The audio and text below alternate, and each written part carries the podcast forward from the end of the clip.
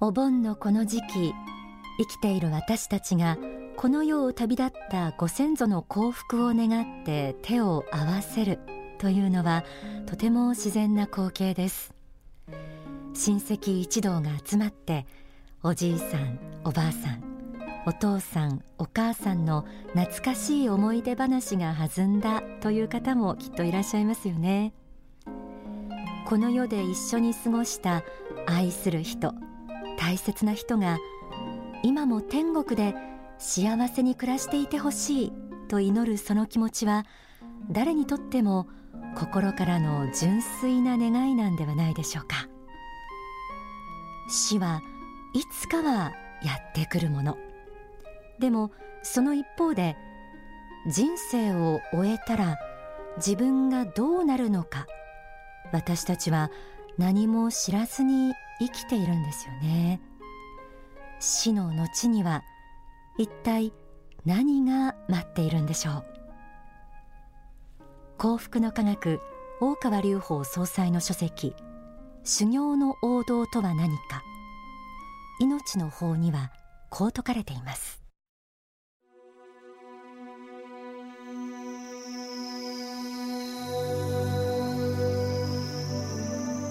実在の世界から見るとこの世は本当に遠い遠い世界です。あの世から見ればこの世に生まれることが旅立ちであり死んであの世に行くことはおかえりよく帰ってきたねということになります。あの世こそが実相の世界でありこの世は仮の世界なのです。死を迎えるということは服を脱ぐということなのです。服を脱ぐ時には少し寒く感じるかもしれません。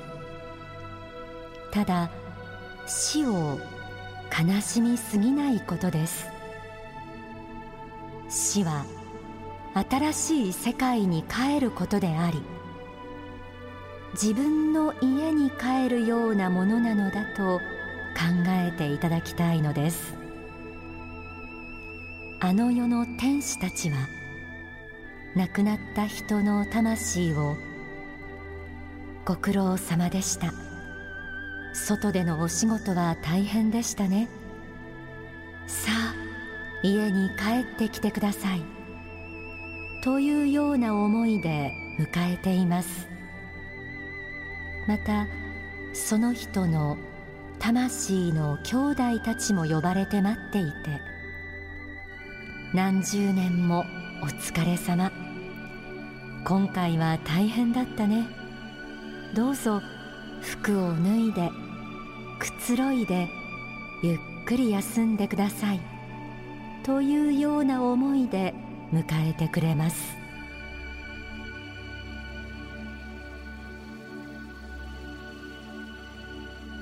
この世は仮の世界であの世こそが本当の世界ということ。番組でもたびたびお伝えしていますが人間は永遠の生命を持ちこの世とあの世を天正輪廻しながら魂修行をしている存在です。この世でさまざまな苦しみと戦い乗り越えていくことで魂が鍛えられ悟りが高まっていくのです。人生にはこのような大きな意味があります。そして死後魂は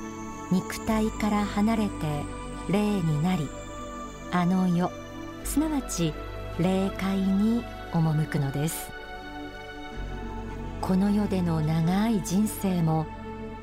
永遠の生命の中では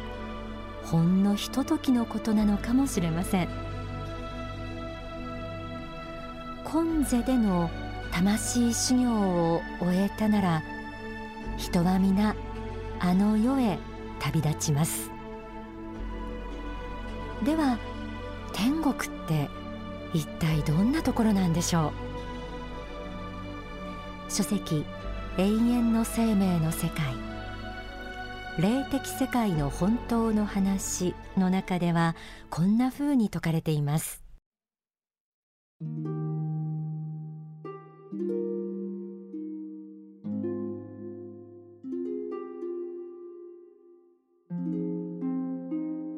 皆さんの人生で最も幸福だった時代を思い出してみてください。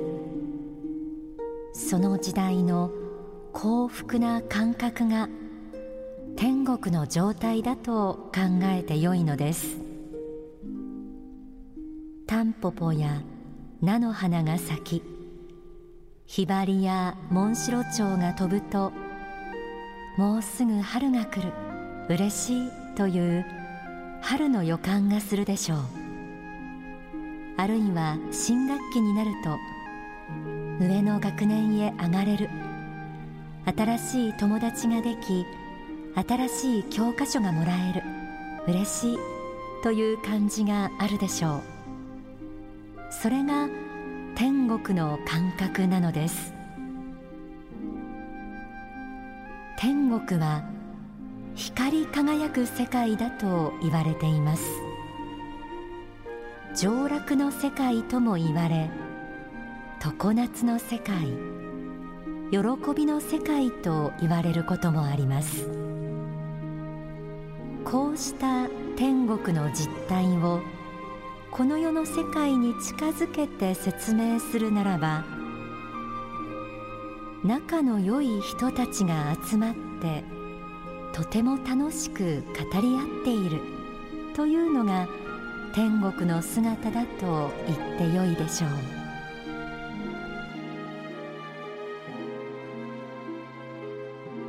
天国は光り輝く喜びの世界。ご先祖が天国に帰っているのならその方は愛と調和に満ちた世界で幸福に暮らしているはずです。私たちも生まれてくる前そんな素晴らしい世界で過ごしていたんですよね。愛する人との別れは誰にとっても辛いものです。でも死は永遠の別れではありません。今は離れ離れになっているようでも私たちもいずれ服を脱ぎその世界へ帰るのですから懐かしい魂のふるさとで愛する人と再会する時が来ます。ではその上でお盆やお彼岸のような時期にはどういった思いを手向けることが天国にいる方への供養になるのでしょうか。幸福供養祭特別ご法話には次のようにあります。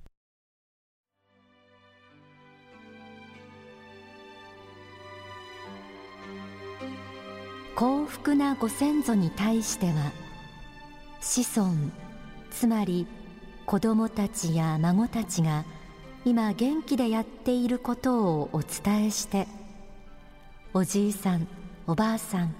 お父さんお母さん方もそちらで元気でやっておられますか？私たちは時々は皆さんのことを思い出して感謝しています。地上に生きている人間ですから時々間違いを犯すこともありますし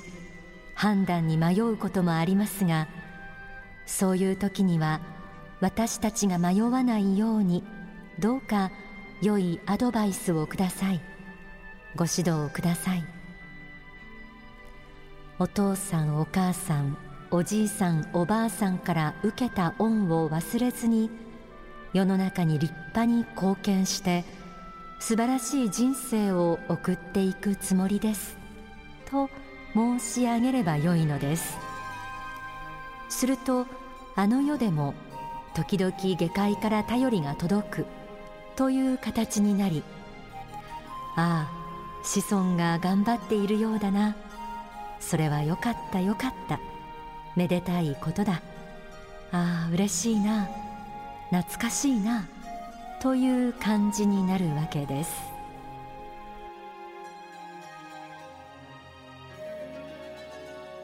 生前心正しく生きた人だからきっと天国へ帰っているだろうな。と思う方に対しては感謝の気持ちを手向けることがいいようです。子孫の心からの感謝の思いを受け取って天国のご先祖はより一層幸福になります。そして自分たちもまたいつか胸を張って再会できるよう立派に生きていくことをお伝えしましょう。そうした思いはちゃんと天国にも届きます。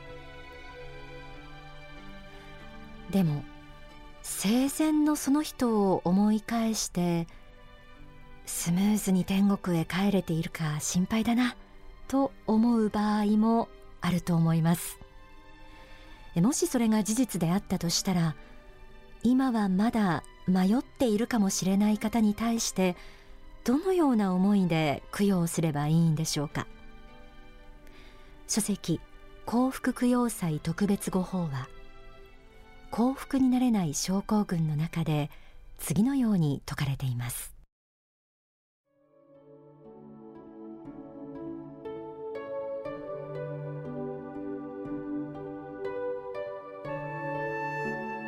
基本は地上に生きている皆さんが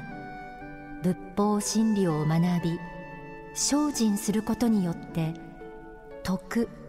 光をまず蓄えなければいけません。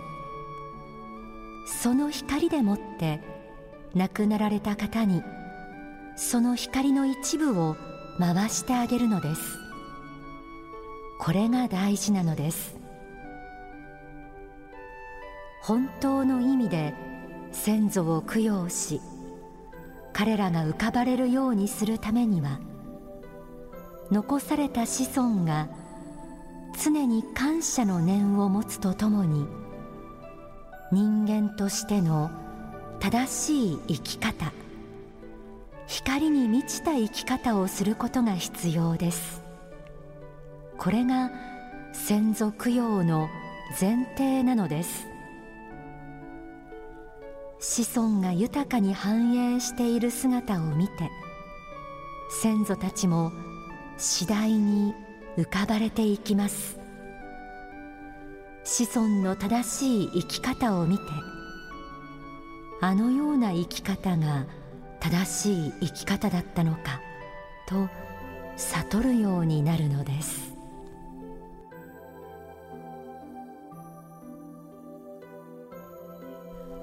人は死後生前の心境に応じたあの世の世界へ帰ります。亡くなられた方の中には不幸にもすぐに天国へ帰れずにいる方もいます。しかし自分の心と行いの過ちを反省改心すれば天国に帰ることができるんです。そして私たちがこの世から光を手向けることはその方にとって苦しみから抜け出して天国へ帰るための大きなよすがになります。供養とは結局あの世に旅立った方に対して感謝と愛慈悲の心を捧げることなのかもしれません。では大川隆法総裁の説法魂の救済についてからあの世の魂に対して説かれた箇所がありますのでそれをお聞きください。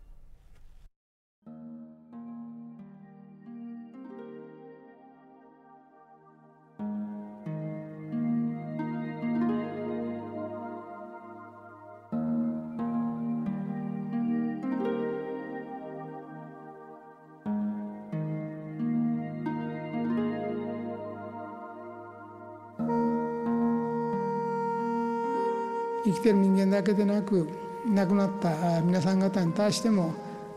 申し上げておきたいと思いますけれどもこの世はやはり最終的な住みかではないんだということをよく知っていただきたい。そしてこの世を去った世界が本当の世界なんだと。であなた方は今悔しいかもしれないし非常に死んでも死にきれない気持ちでいっぱいであろうとは思うけれどもそれでもそちらの世界が本当の世界なんだと。本当の世界の中で自分の人生を再設計しなければいけないんだ。心を開いて、えー、指導霊機械の天使あるいはお坊さんや天使のような存在がやってくると思いますのでどうかあのこの世での教育やあるいはマスコミの、まあ、情報やあそういうものは一旦横に置いて素直に彼らの言葉を聞いてください、えー、嘘や偽りで言ってるわけではありませんので救済の手は伸びているはずです。だからその言葉をあるいは助けを拒絶していたらいつまでたっても苦しみの中から逃れることはできません。だから心を開いてください。この世の世界は本当の世界じゃないんだ。だから執着を捨てなければ幸福になれることはないんだということを知ってください。昔からこれは下脱と言いますけれどもそういう縛られた状態ですね。このように縛られた状態であったんでは本当に心の自由魂の自由は得ることはできません。この世は本当の世界ではないんだと。だからある程度のところで、まあ、家族やあるいは仕事やいろんなものにあるいは会社とか執着がいっぱいあると思いますけれども残された人たちは残された人たちでまた人生の再建をなしていかねばなりませんけれどもあなた方はあなた方でまた自分たちの道を開いていく時が来ているんだということです。まあ、生前勉強なさってなかったかもしれないですけれども死後の世界は私が言っている通りの世界だと思います。本も本の一冊も読まなかった方説法の一回も聞かなかった方にはおそらくは届いてない真理かもしれませんが皆様方の縁故のある方が本を読んで学習されたり説法を聞かれたりお経を読まれたりいろいろなされているとは思いますのでその姿を見てあの世の世界のあるべき姿を生き方をどうか学んでいただきたいというふうに思います。どうか謙虚になって、えー、真理を学んでみようとしてください。その出発点はえー、まずは今言った維心の原理です。心を回転させて、えー、神仏の方に向けなきゃいけない。この世は仮の世であの世が実在の世界なんだと。今実在の世界に帰ったんだから何ら後悔することはないんだと。そちらの世界で幸福になることが本来の生き方でこの世は魂の修行のために何十年か肉体をいただいて、えー、修行してたんだという価値観を受け入れていただきたいというふうに思います。